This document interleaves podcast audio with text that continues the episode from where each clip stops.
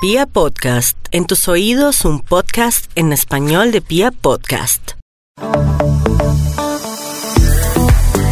Oyentes, ¿cómo están? Como siempre, muy bienvenidos a las pintas de Juli. Muchísimas gracias siempre por estar conectados a este podcast que pues está orientado en darles todos los consejos necesarios para aquellas personas que estén interesadas en la proyección personal, en enviar un mensaje sin palabras, muy positivo de sí mismas. Y pues no se les olvide que cualquier duda, cualquier pregunta que tengan, me pueden escribir a jgutierrez de la cuadra arroba gmail.com. También estoy en Instagram como Juliana G de la cuadra. Ahí además también hay unos tipsitos y cositas varias que creo que pueden inspirarlos en el momento en que quieran construir un outfit o una de sus pintas, tanto para hombres como para mujeres. Y como veníamos hablando en los podcasts anteriores, también em, con Luis Cabaleiro, sobre la imagen personal de hombres, pues yo creo que también es importante que conozcamos esa opinión de otra de nuestras expertas, especialistas en proyección personal, en consultoría de imagen. Ella es Laura Beltrán, que precisamente está aquí con nosotros. Entonces, pues sin más preámbulo, vamos a empezar. Lau, bienvenida. Muchas gracias por estar aquí. Hola Juli, gracias por esta invitación tan divina. Súper bienvenida siempre a las pintas de Juli. De ella precisamente era de quien yo les hablaba al comienzo de estos, de estos podcasts, de Laura Beltrán, quien nos ha compartido muchísimo su conocimiento en todo lo de la asesoría de imagen, de consultoría de imagen eh, bueno, de color, en fin. Lau también trabaja además eh, con Brenda Franks, que Brenda Franks es pues una británica de las consultoras internacionales en imagen más reconocidas. Mm, y pues hoy vamos a hablar de los hombres, ¿no? Qué maravilla, me encanta hablar de hombres. Perfecto, sí, sí he visto. Ahorita vamos a dar todas tus redes sociales. Claro que sí. Eh, para que ellos además también te empiecen a seguir y, y se empapen pues de todo esto de la asesoría de imagen y de la consultoría de imagen para hombres. Lau, hablemos de visajismo. ¿Qué es visajismo? El visajismo es la ciencia que estudia los tipos de rostro. Básicamente viene de pues esta palabra francesa no visage, en donde eh, hablamos del rostro básicamente y de todas las características que lo componen y cómo podemos lograr a través del rostro em, hacer que nuestra imagen personal sea apropiada, que nuestros cortes de pelo sean los indicados, que nos hagan ver y sentir bien eh, en temas de hombres, pues que las barbas, por ejemplo, que son uno de los recursos eh, principales eh, que tienen los hombres, pues también que el corte y el manejo de esa barba sea el adecuado y logremos, digamos que a través de esta presentación personal, em, y nuestra higiene y nuestro cuidado, digamos que una buena proyección personal. Súper bien. Éxito. Claro, claro, claro que sí. Además porque eh, digamos que podemos dejar atrás ese mito eh, de que la imagen solamente está enfocada en las mujeres.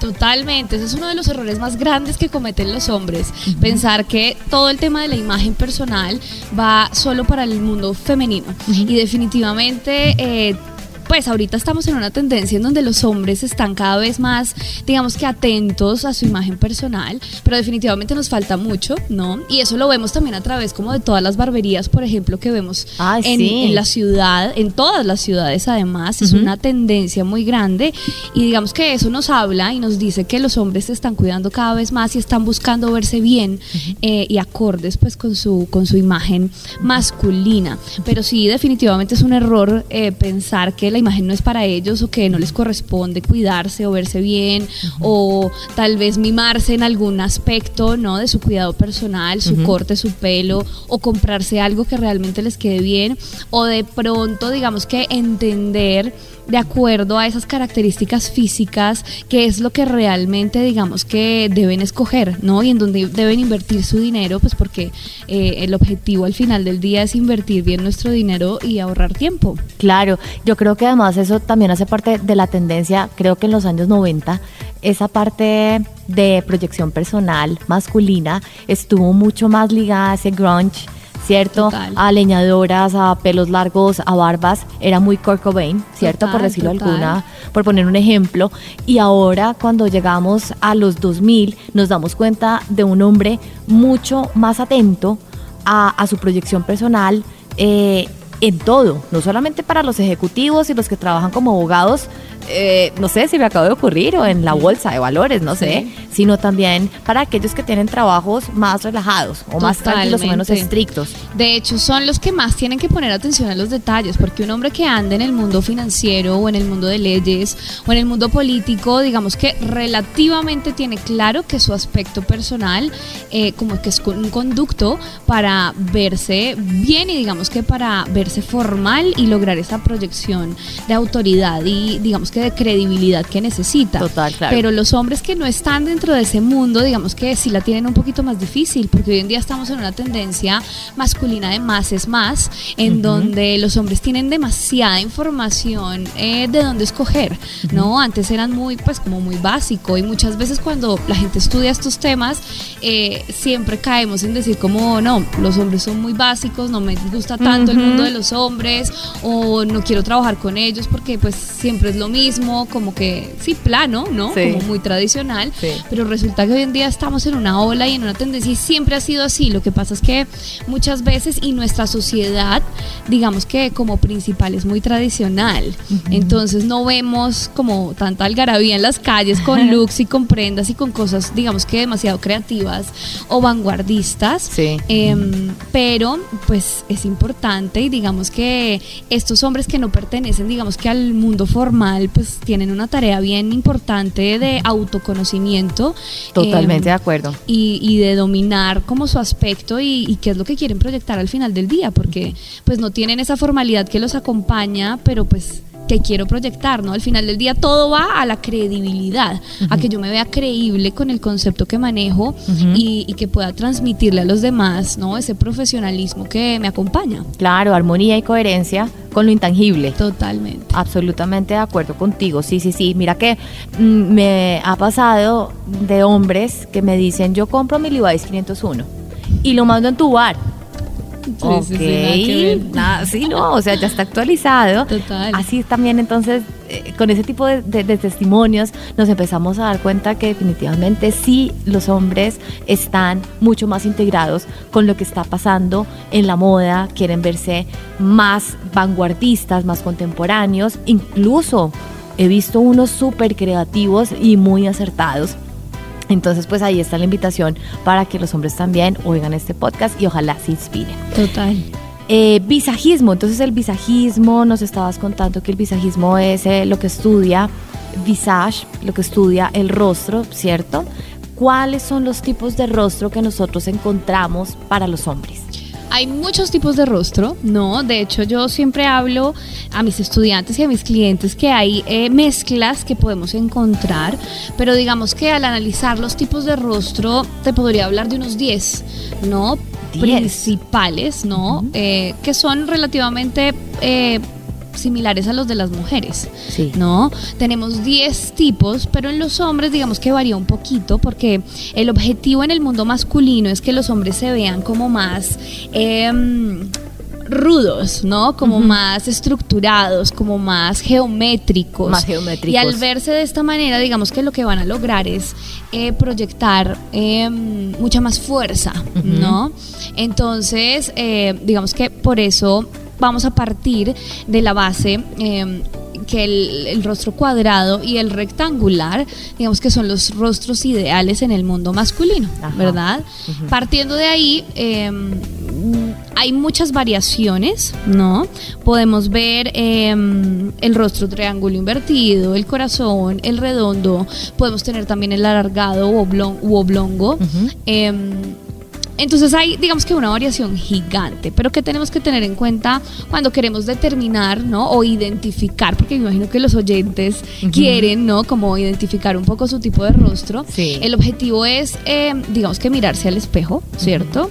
Eh, despejar, los hombres pues no, por lo general no suelen tener mucho como capul o eh, pues el pelo como cerca al rostro, entonces despejar si tenemos el pelo un poquito largo, despejar nuestro, nuestro rostro total. Sí Entonces, poner el pelo detrás de las orejas, eh, levantar un poco el, el capulo, si tienen un poquito de flequillo, pues levantarlo y, y hacer que se vea como la frente y la forma que tenemos y empezar a analizar, ¿no? Sí. Tengo la frente cuadrada, tengo la frente redonda, mi sien, la parte de mi sien, mis pómulos y mis mandíbulas van en línea recta o mm, se ve digamos que más chico en la parte inferior o se ve más predominante en la parte superior o viceversa. Entonces digamos que ahí es cuando empezamos a ver como esas variaciones de los tipos de rostro que podemos encontrar en general, ¿no? Sí, he visto hombres que, por ejemplo, tienen una barba eh, muy espesa